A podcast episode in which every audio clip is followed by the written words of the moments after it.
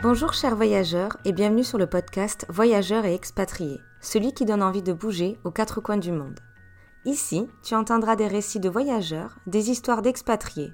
Tu as besoin d'un coup de pouce pour partir? Écoute bien leurs conseils et pars à l'aventure.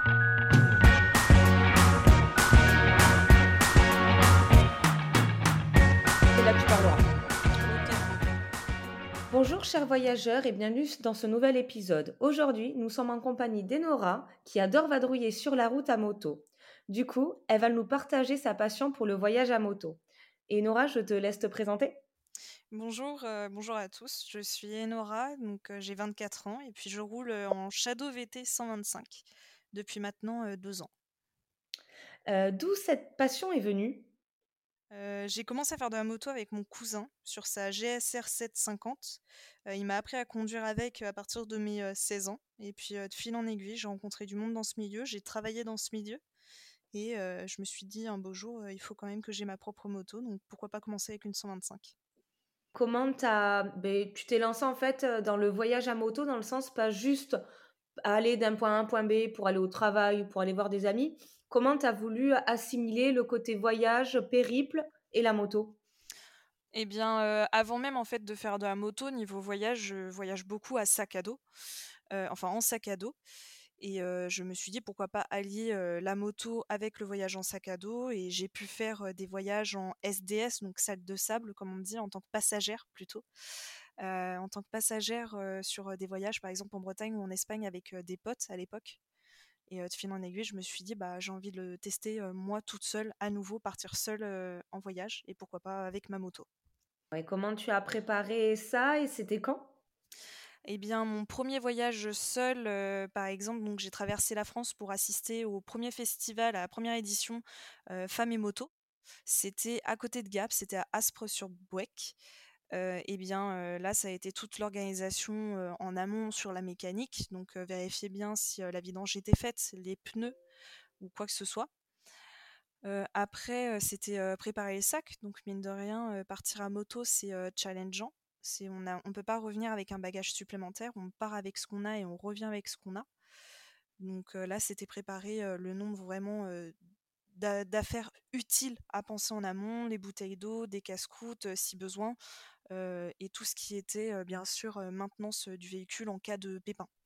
Et là, par exemple, toi, ton kit de maintenance de boîte à outils, qu'est-ce que c'est pour en cas de problème, incident, panne? Bien là, actuellement, ça va être déjà la trousse de secours. Mine de rien, c'est tout bête, mais après, bon, si on tombe à moto, c'est pas pour se mettre juste un petit pansement. Mais tout ce qui va être trousse de secours, après, ça va être tous les premiers, ça va être tout ce qui est tournevis, tournevis tournevis plat, tournevis cruciforme, tout le béaba, j'ai envie de dire, sur, sur ces petites choses. Et puis après, il y a, il va y avoir le kit de anti-crevaison. Il va y avoir la tenue de pluie. C'est pas dans la mécanique, mais c'est un peu le béaba quand même s'il pleut, mine de rien. Donc ça va vraiment partir sur ça dans un premier temps. Et là, la distance du coup de ce premier périple seul, ça a été de combien de kilomètres et en heures, ce que ça représente? Alors moi j'ai choisi de partir sur un long trajet. j'ai choisi de partir sur trois jours pour faire l'aller et trois jours pour faire le retour, enfin deux jours et demi, deux jours et demi chacun. au total, je crois que de mémoire, j'étais à 1200 km aller-retour, en sachant que je me suis arrêtée, donc je suis partie de Pornic, je me suis arrêtée à Châteauroux une première nuit, puis après je me suis arrêtée à Lyon, dormir, enfin Villeurbanne chez une copine, et de Villeurbanne, je suis descendue jusqu'au sud de, Gap, donc sur Aspres-sur-Bouec. Et euh, le retour, ça a été les mêmes arrêts. Quand tu es à moto, là, donc tu es toute seule, mais tu t'ennuies pas trop à peut-être pas avoir de musique, à devoir rester concentré énormément sur la route? Parce que certes, en voiture, il faut rester concentré, mais c'est pas du tout la même chose. Il y a une partie aussi équilibre et attention à l'environnement. Eh bien justement, donc pour ma part, en fait, j'ai un casque qui n'est pas super bien insonorisé, donc tout ce qui était, par exemple, musique, bah, c'était à oublier. après, ce que je faisais, c'est que je, je m'arrêtais en fait dès que j'avais envie, dès que je voyais un truc sympa, je faisais des détours, je visitais. Donc j'ai toujours mon argentique avec moi et c'était le moment idéal. À chaque fois, je m'arrêtais sur le bas-côté de la route ou dans des villages ou juste avec des paysages magnifiques. Je m'arrêtais, je prenais des photos, donc ça faisait mes pauses. Et puis après, oui, si par exemple j'avais de la ligne droite, j'évitais en fait les routes en ligne droite, donc c'est pour ça que j'ai mis autant de temps à rouler aussi. C'est que j'ai Mmh pris mh. que des petites routes. C'est, donc sur le coup, heu, je me suis pas ennuyée sur une ligne droite pendant, heu, 150 kilomètres. Oui, tu as pas d'autoroute et voilà, plutôt des petites nationales à 90 km/h ou Ouais, c'est 80, ça ça. dépend d'où. C c'est ça, heu, 80-90, je crois que maximum j'étais à 110, mais pas d'autoroute. Pour te dire, j'ai traversé la Creuse, mais j'ai traversé, les petits chemins de Creuse, à travers, les fermes où, j'avais un peu peur sur les virages, limite en en montée, où je me disais, heu: «Si s'il y a un tracteur qui descend, je je finis mal, quoi». Et ça va ton entourage? Comment ils l'ont, comment ils t'ont accompagné dans cette démarche? Sur le coup, en fait, mes potes, ma famille, ils étaient, ils ils y croyaient pas. C'est pas pour donner le côté péjoratif, mais ils me disaient que j'étais complètement folle qu'en 125, mais en 125 traverser la France, c'est pas possible, c'est pas une moto pour ça. La Shadow, ce qui est bien, c'est que c'est une moto robuste. C'est pas pour rien que son moteur, le moteur de la Shadow est aussi sur un trail, donc le Varadero. Mais à côté de ça, ils en fait, ils étaient rassurés parce que le festival a créé un partenariat slash, sponsoring avec, l'application de traçage, en direct qui s'appelle Liberty Rider. Et en fait, cette application permettait à mes proches, donc principalement mon père et ma mère, de suivre en temps réel, en fait, mon trajet. Et justement, si j'avais un pépin, grâce à ce ce ce pas ce logiciel, cette application, et bien, les secours étaient avertis en temps réel, enfin, sur, la localisation réelle et dans un temps record. Donc ça les rassurait et moi je les rassurais, on disait: «Écoutez, si j'ai un accident dans la Creuse, il y a rien et cetera, l'application pourra me permettre, de contacter les secours en direct si je ne réponds pas sur les alertes». Ah, parce que tu avais des points, des moments où tu devais, dire que tu étais toujours présente? En gros, en Enfin fait, la ouais, l'application, en fait, fonctionne lorsque tu as une vitesse qui continue mettons, tu une vitesse de croisière à 80 kilomètres-heure et en, heu, 5 secondes, tu passes de 80 à 0. Donc là, ça prouve qu'il y a eu un souci, qu'il y a eu une chute, un accident ou quoi que ce soit. Et en gros, bon, bah, si tu as chuté et que tu es consciente, tu te relèves, il y a pas de souci, tu as pas de blessure ou autre, l'application déjà en fait va s'activer, va actionner une alarme de secours et en fait, il faut que tu désactives l'alarme si tout va bien. Donc ça te demande par exemple si tu as si des soucis ou quoi. Donc pour informer, si par exemple tu as une jambe cassée mais que tu as réussi à désactiver, je pense que tu peux contacter les secours directement. Mais par exemple, si tu es inconsciente, et bien si tu ne peux tu ne peux pas donc désactiver cette alarme et si tu es inconsciente, beh, justement, heu, l'alarme automatiquement va comprendre qu'il y a un danger et va contacter les secours pour toi. Super bien cette application en tout cas, ça peut rassurer plus d'une personne. Ouais, c'est une application qui s'est bien développée et franchement, heu, c'est top. C'est franchement, c'est top comme idée. Toi, tu as fait ce petit périple, tu ton entourage était un peu plus rassuré, vu que vous étiez pas à plusieurs motos à partir du même endroit et du coup, tu devais être fière de toi quand déjà tu as fait le premier aller en arrivant, au festival? Bah, en vrai, j'y croyais pas. Je suis arrivée je me souviens que je suis arrivée en plus, je suis arrivée en avance et le festival, il il finalisait tout juste. Je me souviens encore, ils étaient en train de finaliser. Au final, je je suis allée prendre des cafés chez, heu, Ippon, le stand Ippon, qui est qui fait, tout ce qui va être, matériel, enfin équipement, moto équipement moto, matériel moto. Mmh mh. Donc j'ai pu discuter avec eux, parler, parler du enfin du travail, parce que mine de rien à l'époque non même pas à l'époque, mais enfin dans le passé, j'ai travaillé dans le milieu de la moto, donc j'ai pu discuter avec eux. Mais c'est vrai que j'étais contente, mais j'y croyais pas à 100 Je me suis dit: «Mais c'est déjà fini». Alors que j'étais contente. Je Bon, tu disais, heu, avais tu as le 2 jours retour et quand même à faire, mais Ouais, voilà. Mais après l'aller, j'étais contente parce qu'il, faisait un grand sol enfin grand soleil, il faisait beau. Le retour, je me suis tapée, heu, sur, 3 jours de route, je me suis tapée 2 jours de pluie, mais de belle pluie. ouais, bah, là, c'est, savoir comment, rouler en sécurité, ralentir ou faire plus de pauses. C'est ça, faire plus de pauses, prendre le temps parce que mine de rien, en fait, là, tu as beaucoup plus de fatigue, que ce soit en voiture ou en moto, hein, tu es beaucoup plus fatigué quand il pleut. Et puis mine de rien, c'est des régions qui sont en montagne. par exemple, bon, bah, le, tout ce qui va être côté est, sud-est, pour ma part, c'était la première fois que je conduisais là-bas. C'est, pour moi, c'est des montagnes, hein, clairement. hein. Moi, je vis sur du, du plat, on va dire, comparé à eux. Oui. Donc c'est faut anticiper beaucoup de virages à tête d'épingle, anticiper en fait, mine de rien, on était en altitude et quand on descendait, beh, on traversait un brouillard qui amenait à une pluie, donc heu, fallait anticiper tous ces points-là anticiper aussi les conducteurs qui ont de très bonnes habitudes de conduire dans ces dans cette zone-là, heu, comparé à des touristes. Donc heu, faut anticiper tout ça, prendre le temps, faire beaucoup plus de pauses. Je me souviens que je faisais beaucoup plus de pauses, surtout dans des, fast-food pour prendre le temps en fait, clairement d'aller aux toilettes, prendre un café, un thé pour me réchauffer. Oui. Mais vraiment prendre le temps et ce qui est bien, c'est qu'à chaque fois que je suis arrivée, chez mes amis, donc que ce soit à Villeurbanne ou à Châteauroux, je suis arrivée, il y avait le petit, heu, Tancarville qui était prêt, qui était prêt vraiment pour moi pour poser mes affaires pour qu'elles sèchent et puis, je pouvais aller me doucher directement donc ça, ça faisait plaisir. Et d'ailleurs pendant ce, festival, parce que certes, le voyage a commencé dès que tu es partie de chez toi, mais du coup, tu as pu rencontrer pas mal de de femmes passionnées par la moto et ils venaient elles venaient un petit peu des 4 coins de la France ou même de certains autres pays, d'Europe? Alors, pour te dire, on venait un peu toutes de partout en vrai. J'ai rencontré Valérie. Ça a été vraiment, une très bonne, rencontre, mine de rien. Ça a direct matché entre nous 2 niveau personnalité. On on était on est devenues grandes copines en même pas, heu, 2 jours et demi de festival.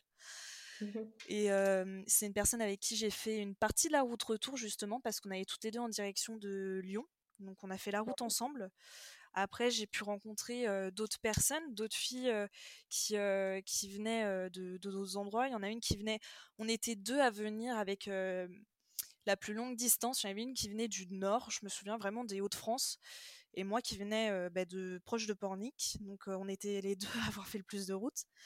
Après, non, il y avait beaucoup qui étaient, de la région, lyonnaise, on va dire et je me souviens qu'il y avait aussi une enfin une femme qui travaillait dans le milieu de la moto, qui vit ou qui vivait parce que maintenant elle a déménagé à Lyon de mémoire, mais Oui. qui vivait et qui travaillait à Kuala Lumpur dans le milieu de la moto. Donc elle avait fait le trajet, de Malaisie. Mais ça, elle a fait de Malaisie à moto? Ou elle Ah a fait l'avion? En avion, en avion. On sait jamais, hein, parce qu'il y en a qui peuvent être vrai. passionnés, certes mettre 1 mois ou 2, mais se Oui. dire: «C'est un gros défi». Bah, c'est ça, tu as Mélusine, qui fait qui a enfin qui voyage beaucoup à moto, qui est assez connue dans le milieu. Tu as Anne-France Dautvie qui est la 1re femme à moto à à avoir, heu, je sais plus, traversé ou je ne sais plus si c'est, le monde à moto ou mais je sais qu'elle a fait des voyages en Amérique du Sud, elle a traversé, elle a été en Iran à moto, dans les années, c'était, après mai 68, donc dans les années 70-80. Puis Oui. après, bon ça, c'est les 2 femmes vraiment, auxquelles je pense. Après dans dans les hommes, tu as Captain, Captain Morgan qui est assez connu sur, Instagram ou YouTube, qui a parlé de son voyage. C'est lui, il a fait de Paris jusqu'à jusqu'en Inde et vraiment le Ah oui. début de l'histoire, je crois que c'était pour racheter une écharpe, je crois. Ah oui! Oui, une écharpe qu'il avait achetée en Inde. J'ai trouvé ça génial. J'ai dit: «Est-ce que c'est une excuse? Est-ce que c'est un troll?» mais heu, j'ai trouvé ça génial. En tout cas, tu as pu rencontrer de bonnes personnalités et te conforter dans te dans ce moyen de locomotion, au final. Au final, oui, on a pu discuter avec, beaucoup en fait de de femmes qui travaillaient dans ce milieu. Pour ma part, bon, bah, j'ai travaillé pendant 1 an et demi, on va dire, dans ce milieu, dans l'équipement. Mais après, j'ai rencontré par exemple, tu as, une, femme qui alors j'ai perdu son nom, mais elle trav elle est mécanicienne spécialisée en Ducati qui était là.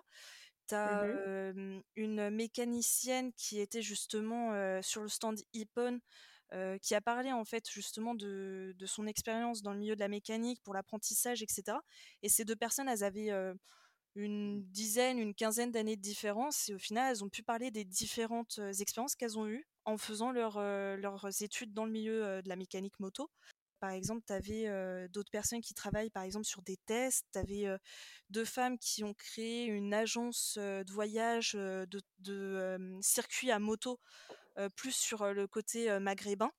Tu as une autre personne qui fait beaucoup de dessins sur, les casques, qui j'ai perdu son prénom.